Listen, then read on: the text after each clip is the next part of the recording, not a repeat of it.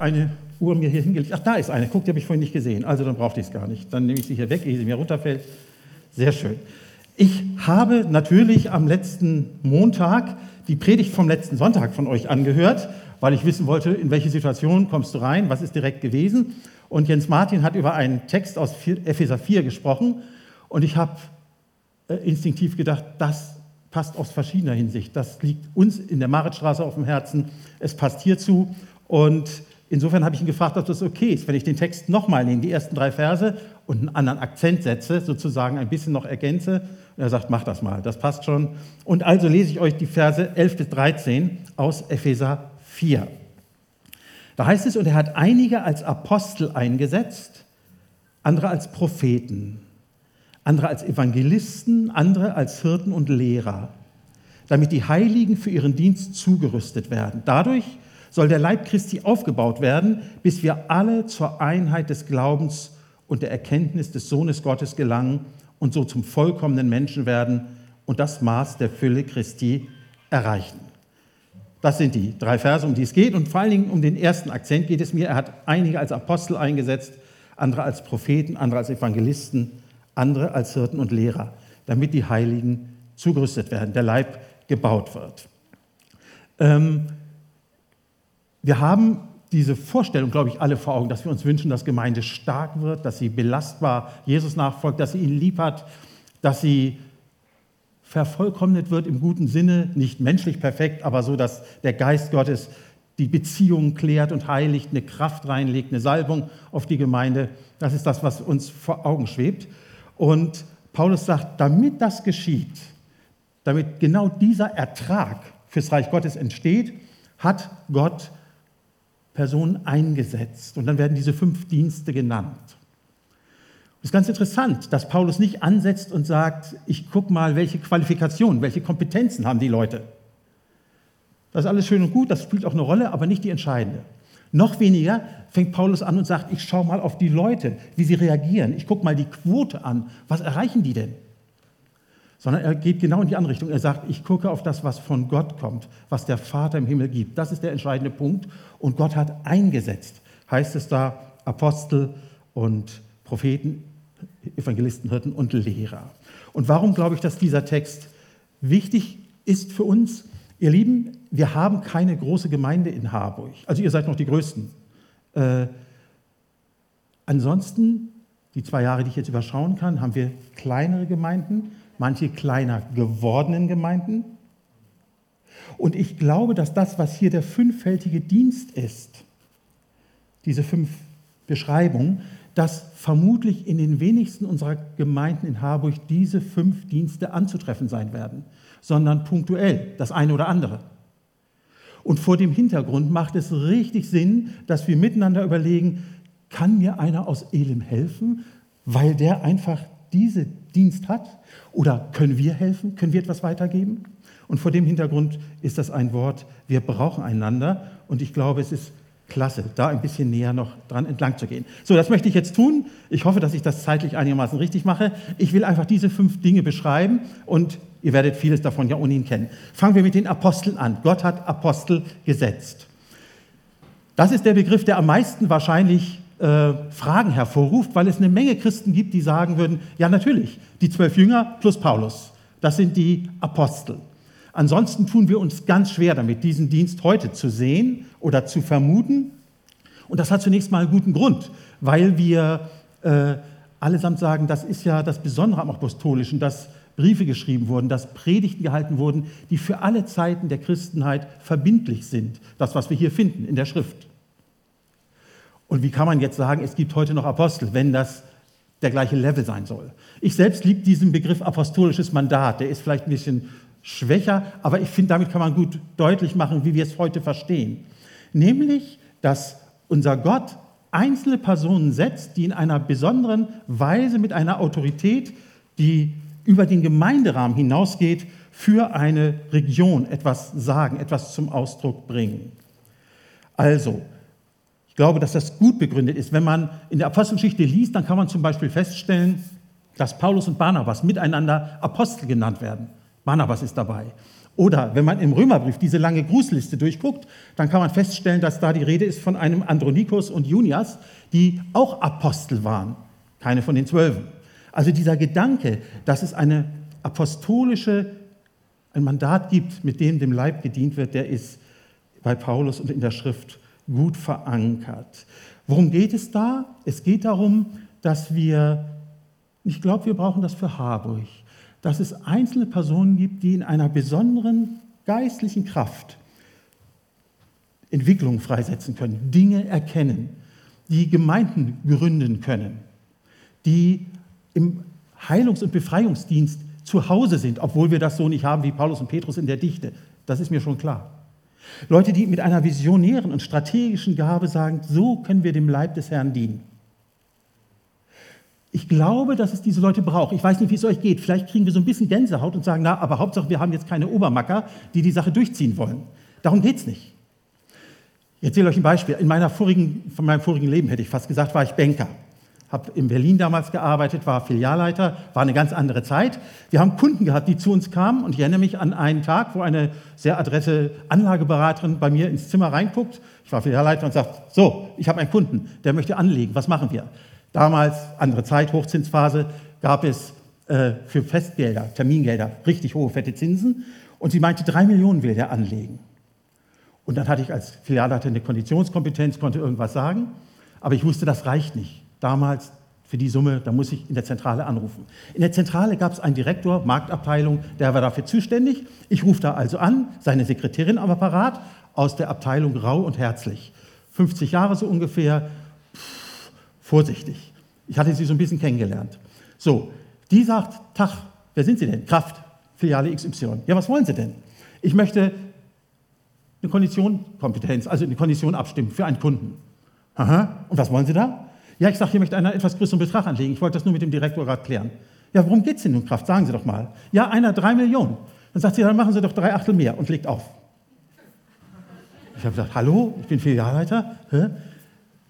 Hinterher habe ich, ich habe das Beste getan, was man tun konnte. Ich habe einfach das getan, was sie gesagt hat. Denn sie war so vertraut im Umgang mit ihrem Chef, und das ist nicht glitschig jetzt gemeint. Sie war so zu Hause in seinem Denken, dass der zu ihr sagen konnte, wissen Sie was, Frau Wiemer, so hieß die, unter 5 Millionen gehe ich gar nicht ans Telefon, das machen Sie direkt. Sie wissen doch, wie ich den Markt einschätze. So, jetzt geht es mir heute Morgen nicht um Geld, aber es wird total deutlich, was macht den Apostel aus. Der Apostel ist zu Hause am Herzen Gottes. Gott vertraut ihm Dinge an, die eine weit über eine Ortsgemeinde hinausgehende Wirkung für Hamburg-Harburg zum Beispiel haben.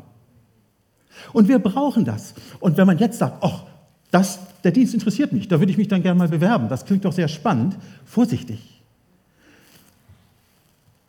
Der Apostel ist der, der so viel im Licht Gottes sich bewegt, dass Gott mehr als bei irgendeinem anderen sagt, ich würde mit dir gern über deine Sünde reden. Wir können auch über deine Vollmacht reden, aber ich fange mal vorne an. Ich rede mit dir über das, was falsch ist. Wollen wir mal einen Blick in deine Motivation werfen? Hast du schon mal nachgedacht, wie du andere Frauen anguckst? Was ist mit deiner Zeiteinteilung?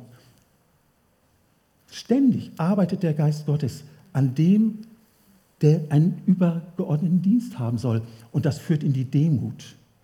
Mose von Mose, der, wenn man so will, Apostel im Alten Testament war, jetzt etwas vereinfacht, von dem heißt es, er war demütiger als alle anderen, obwohl er oder gerade weil er am Herzen Gottes zu Hause war. Und das Ganze geht noch einen Schritt weiter. Paulus schreibt, Gott hat uns Apostel an den letzten Platz gestellt. Wir sind der Abschaum der Menschheit. Muss man sich mal vorstellen. Dieses höchste Amt der Kirche ist das, das am meisten verbunden ist mit Kreuz. Es kann ja gar nicht überraschen. Jesus hat mit seinem Kreuz uns erlöst. Und die, die herausgehobene Aufgaben für ihn haben, die wird er ans Kreuz führen. Die werden leiden, die werden verdächtigt, die werden Intrigen zum Opfer fallen, die werden angespuckt. Die kriegen ein volles Programm Ablehnung und bleiben trotzdem demütig und sagen, Herr Jesus, ich kann aus dem Dienst nicht raus, du hast mich berufen. Und wenn ich eins weiß, dann, dass ich dich lieb habe, Herr, hier ist mein Leben. Und wenn die Steine fliegen, die Tomaten fliegen, wie auch immer, ich will dir dienen. Das ist Apostel. Ich weiß nicht genau, ob das mit dem Elbtower klappt. Also ich bin immer gespannt, ob die den nun wirklich anfangen dieses Jahr. Es ist ja die Rede davon. Ich habe in Frankfurt mal, das sind ja nun die höchsten deutschen Häuser, in der Nähe gewohnt da war ich bei der Baugrube vom Commerzbank Tower. Als ich da zum ersten Mal mit meinem Freund stand, dachte ich, was ist denn das? Wollen die den Mittelpunkt der Erde erreichen oder so ähnlich? Das geht aber richtig runter. Wenn du in die Höhe willst, musst du richtig runter vorher. Und das ist das, was der Apostel erlebt. Das Kreuz. Und wer das Kreuz erlebt, erlebt die Kraft seiner Auferstehung. Der nächste Dienst ist der Dienst der Propheten. Habe ich gesagt, also als Methodist Pfingstler den prophetischen Dienst zu erklären, das hat schon was Eulen nach Athen tragen, mäßiges. Aber äh, es kann ja immer sein, dass wir voneinander profitieren. Zwei ganz kleine Eindrücke. In meiner Berliner Zeit, die ich gerne zurückdenke, haben wir einen, einen sehr guten Vorstand auch gehabt. Und das kommt eine, eine Zeit, es war im Oktober vielleicht, da sagt einer unserer Brüder, ihr Lieben, ich glaube, wir sollten Anfang des Jahres eine Woche alles ausfallen lassen und nur beten. Außer vielleicht die Kinderstunden. Sonst denken Kinder, Gebet und Spielen verträgt sich nicht oder so. Also wir lassen alles ausfallen, alle Hauskreise, alles. So. Dann haben wir es versucht hinzukriegen, Ende Januar. Das war nicht ganz einfach in dem Jahr mit den Sonntagen, wie die lagen, völlig egal. Also wir haben diese Gebetswoche gehabt. Auf diesen prophetischen Impuls hin. Jeden Tag knapp 100 Leute zum Gebet. Morgens die allerersten, 5, 6, 7, 8, dann wieder mal 2, 3 und abends immer 60, 80 so ungefähr. Zweimal die Woche dachte ich, ey, du zeigst mal, dass du ein guter Pastor bist, kommst um 6 Uhr morgens hin zum Gebet. Beide Male kommen mir zwei Frauen entgegen, strahlen mich an und sagen, Andreas, schön, dass du da bist. Wir haben seit 3 Uhr gebetet. Ah, mach mal weiter. Ich habe gedacht, okay, also halb, halb guter Pastor. Am Freitagmorgen haben wir ein evangelistisches Frühstück gehabt. Das haben wir regelmäßig da gehabt. Und dann hat ähm, eine Frau um sieben, als wir mit ein paar Betern zusammen waren, angerufen, gesagt, heute kann ich zum evangelistischen Frühstück kommen, zum ersten Mal. Äh, man hatte mich angesprochen, ist das in Ordnung? Wir haben gesagt, das ist nicht in Ordnung, es fällt nämlich aus.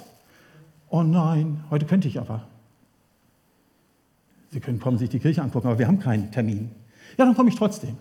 Sie kommt um 10 Uhr, wir waren da vielleicht mit 10 Personen zusammen, oh, 22 Nebenräume, alles gesehen, sehr schön. Und dann sagen wir, ist es okay, wenn wir Ihnen gerade noch erklären, warum wir hier sind und was wir glauben? Ja, natürlich, ich bin ja da. Ist einer mit ihr rausgegangen und dann sagten die anderen, wollen wir nicht beten, dass sie Jesus kennenlernt? Und in dem Moment hatte ich glasklar, weiß ich heute noch, diese Empfindung, wir können jetzt gleich danken dafür, sie wird sich jetzt hier bekehren. Eine Stunde später geht die Tür auf, der Mann kommt rein, darf ich euch unsere neue Schwester Gabi vorstellen? Und so weiter. Prophetische Impulse öffnen Dinge. Ihr wisst, was ich meine. Wir, wir versuchen in unserer Gemeinde in Berlin und jetzt in Hamburg genauso darauf zu achten. Und es ist fantastisch, wenn, wenn prophetische Worte Abläufe verkürzen, Dinge beschleunigen.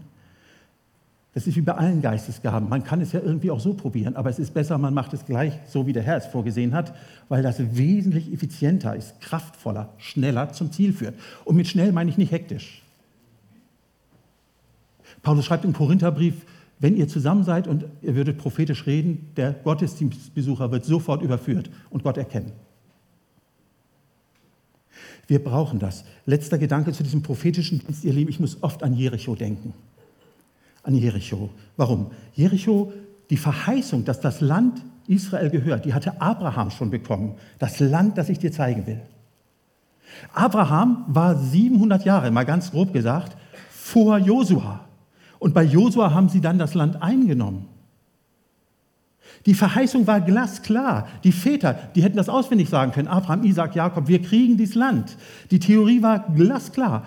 Aber als Josua dann den Jordan, der sich geteilt hat und reingeht, ist das Erste, was sie erleben, Jericho. Und von Jericho heißt es, kein Mensch kam auch nur rein oder raus. Das war komplett verschlossen. Da ging gar nichts. Wenn ich Josua gewesen wäre, hätte ich gesagt, habe ich noch ein großes weißes Taschentuch, dann würde ich mal sagen, da bin ich draußen. Und da merkt man, was prophetische Rede ist.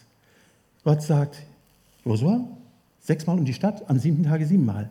Dann fallen die Mauern ein und ihr habt die erste schwere Aufgabe in Kanaan erledigt. Und genauso passiert es. Auf uns übertragen, geht hin in alle Welt, macht alle Völker zu Jüngern. Das wissen wir seit 2000 Jahren. Aber Herr Jesus, wie geht denn das jetzt im Phoenixviertel? Wie geht denn das an der Stader Straße? Was machen wir mit Marmstorf? Oder Punkt, Punkt, Punkt. Wie, Herr, wie? Zeig es uns, rede du. Lass du etwas deutlich werden von deiner, deiner Sicht auf Zusammenhänge. Und wer weiß, ob es irgendwann so ist, dass der Herr sagt, ich habe hier ein Ehepaar Müller aus der Elim und einen Meier aus der Maritstraße und meinetwegen noch einen Schröder von E12. Und die drei Familien, die werden in Kirchdorf Süd eine neue Gemeinde gründen. Und das Ding wird abgehen. Prophetische Rede. Wir brauchen das. Dritter Gedanke, der Evangelist. Bei Evangelist muss ich immer an meinen Freund aus, einen meiner besten Freunde aus Berliner Zeiten denken. Ich weiß mal nicht, was könnt ihr vielleicht hören, da muss ich aufpassen, wie ich sage. Also, äh, ein, nach menschlichem Verständnis ein einfacher Mann, einer, der Jesus erlebt hat, begeistert von ihm ist. Der konnte, wir haben da eine sechsspurige Straße gehabt, neben der Kirche unmittelbar, der konnte über die Straße rüberbrüllen, Ambre, so hat er immer zu mir gesagt, ja, warum auch immer, Ambre, Jesus lebt. Und dann ist es gut, man geht nicht in Deckung und sagt, oh du meine Güte, sondern sagt, er ist auferstanden, ist ein wunderbarer Tag heute. Einmal über die Straße rüber. Dann war die Welt gut. So einer war der. Der hat gebetet für die Straße, hoch und runter, wirklich. Und dann kommt ein Tag, da ruft er mich an im Büro und sagt, Andreas, ich habe eine Frau, die will sich bekehren. Kann ich in fünf Minuten bei dir sein? Habe ich gesagt, ja, komm rum. Dann kam er mit der, die kannte ich gar nicht. Nach einer halben Stunde habe ich gedacht, es gibt keinen Grund, kein Übergabegebiet zu sprechen. Und dann, das ist typisch für einen Evangelisten, dann glaube ich jedenfalls, dann geht es weiter. Dann hat die Frau ihr Leben Jesus anvertraut an dem Nachmittag, wenn ich richtig erinnere. Dann hat sie eine andere mitgebracht, die dazu kam. Die hat dann erzählt, dass sie bei irgendeinem Discounter, wo sie arbeitet, nach ein paar Wochen mit der Chefin gesprochen hat. Hat gesagt, oh, ich bin jetzt neuerdings im Gottesdienst, das ist klasse. Und dann sagt sie zu ihrer Chefin, ich habe, ähm, die hat gefragt, welche Kirche gehst du? Und habe ich gesagt, oh, Entschuldigung, ich weiß es gar nicht, wie die heißt. Habe ich gedacht, oh Mann, Kreuzkirche, kann man sich doch merken, ist ja nicht so schwer. So.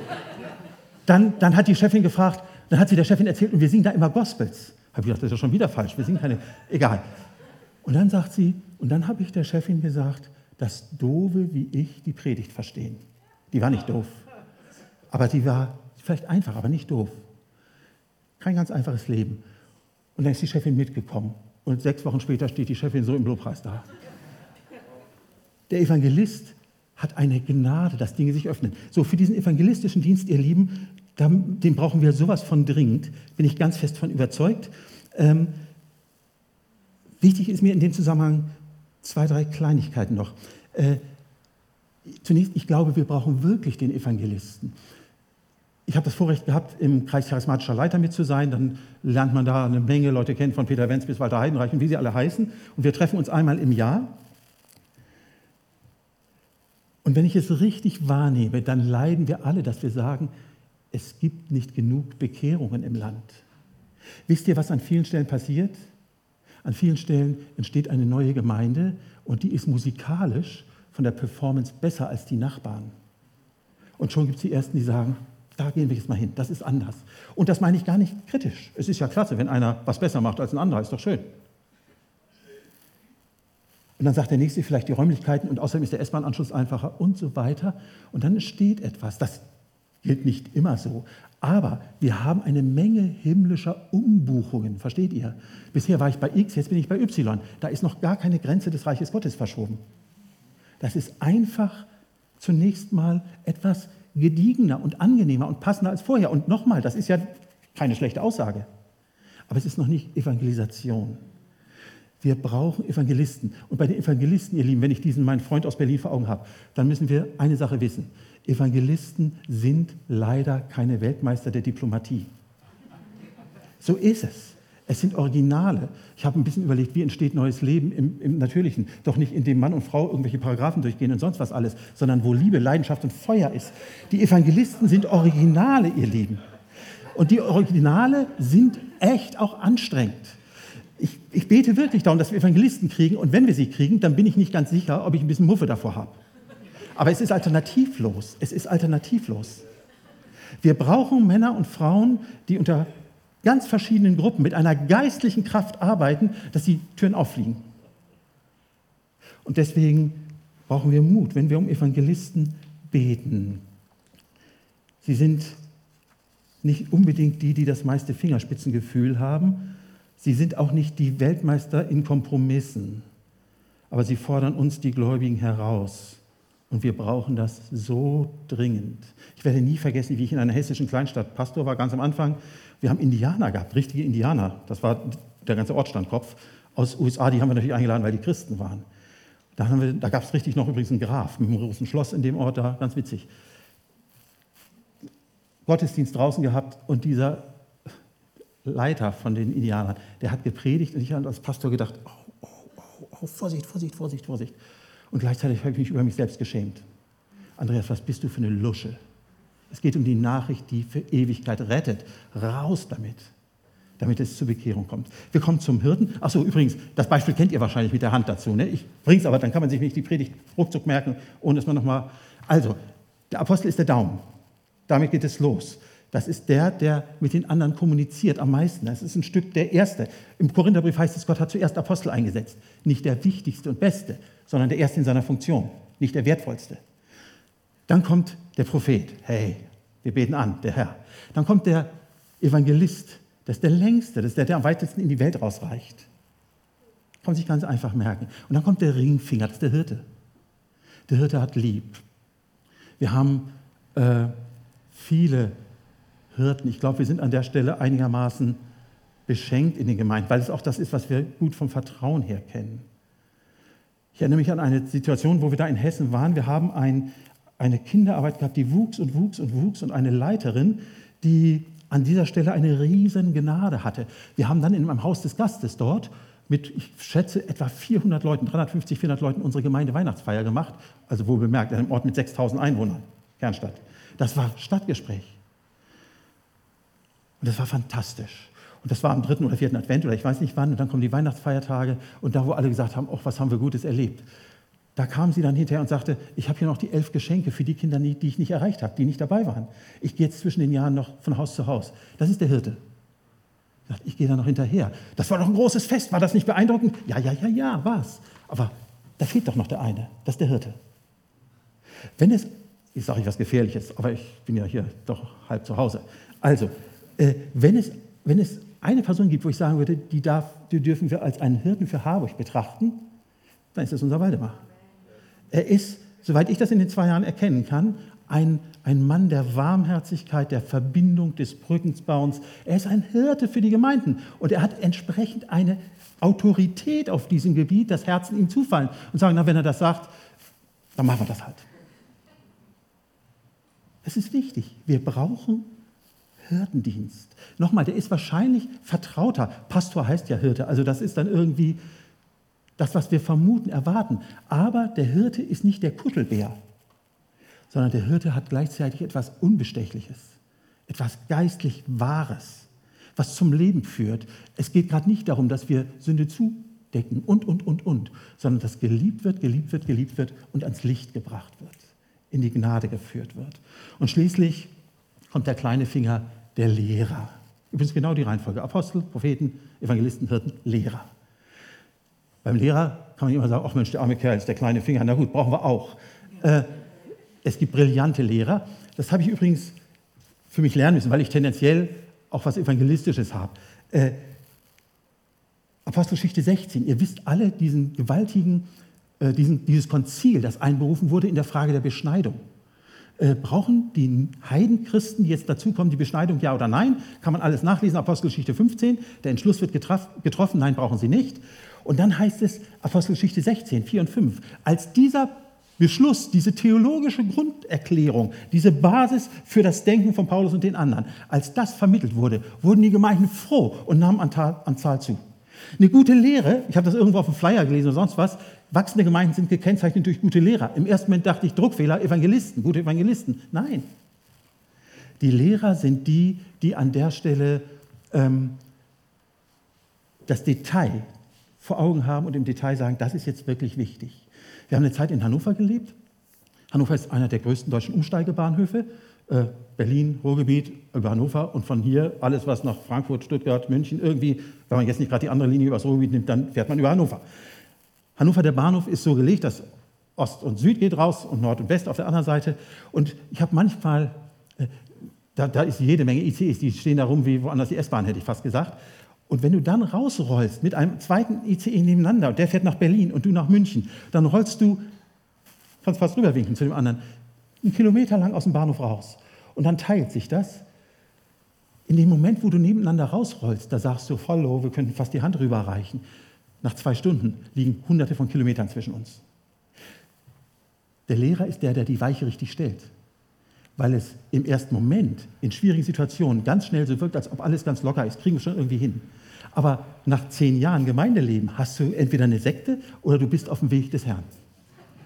Das ist wichtig. Der Lehrer, der wird gebraucht. So, alles in allem, ich, ich wünsche mir so sehr, dass wir als Gemeinden in Harburg stark werden in diesem fünffältigen Dienst. Ich wünsche mir so sehr, dass wir das haben. Vielleicht zwei, drei Apostel. Ich habe übrigens bei der Vorbereitung gedacht, ich hätte auch vier bis sechs sagen können, das ist vielleicht ein bisschen diplomatischer. Und mir war so, als ob der Herr sagt, sag zwei bis drei. Also sage ich zwei bis drei. Ich glaube, dass es Einzelne geben wird, die, die nicht die Bestimmer sind, sondern die zuallererst Demut lernen müssen, ans Kreuz müssen und von da eine Sicht empfangen für das, was hier südlich der Elbe passieren soll.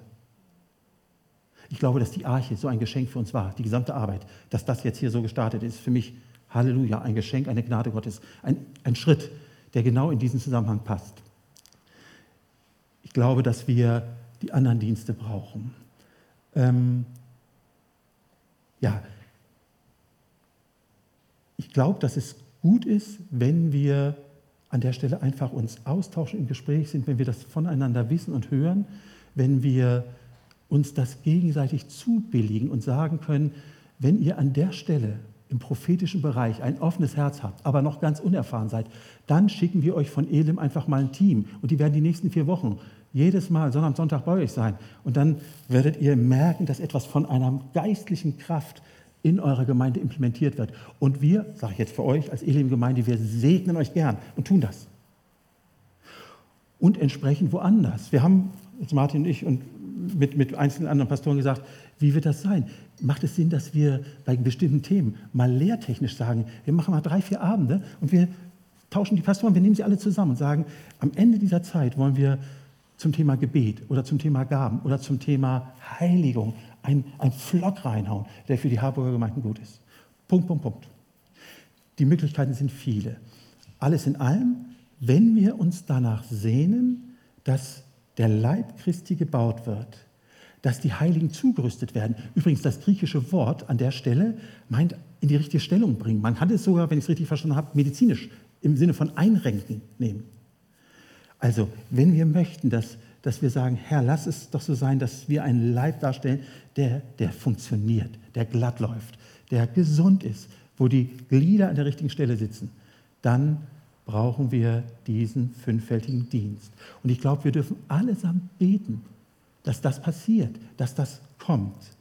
Das betrifft schon auch eine Leitungsebene, aber es betrifft uns auch als Gemeinden insgesamt. So wie die Gaben für alle verteilt sind, so glaube ich, dass es eine Riesenfreude gibt, wenn wir an der Stelle miteinander als Gemeinden stark werden.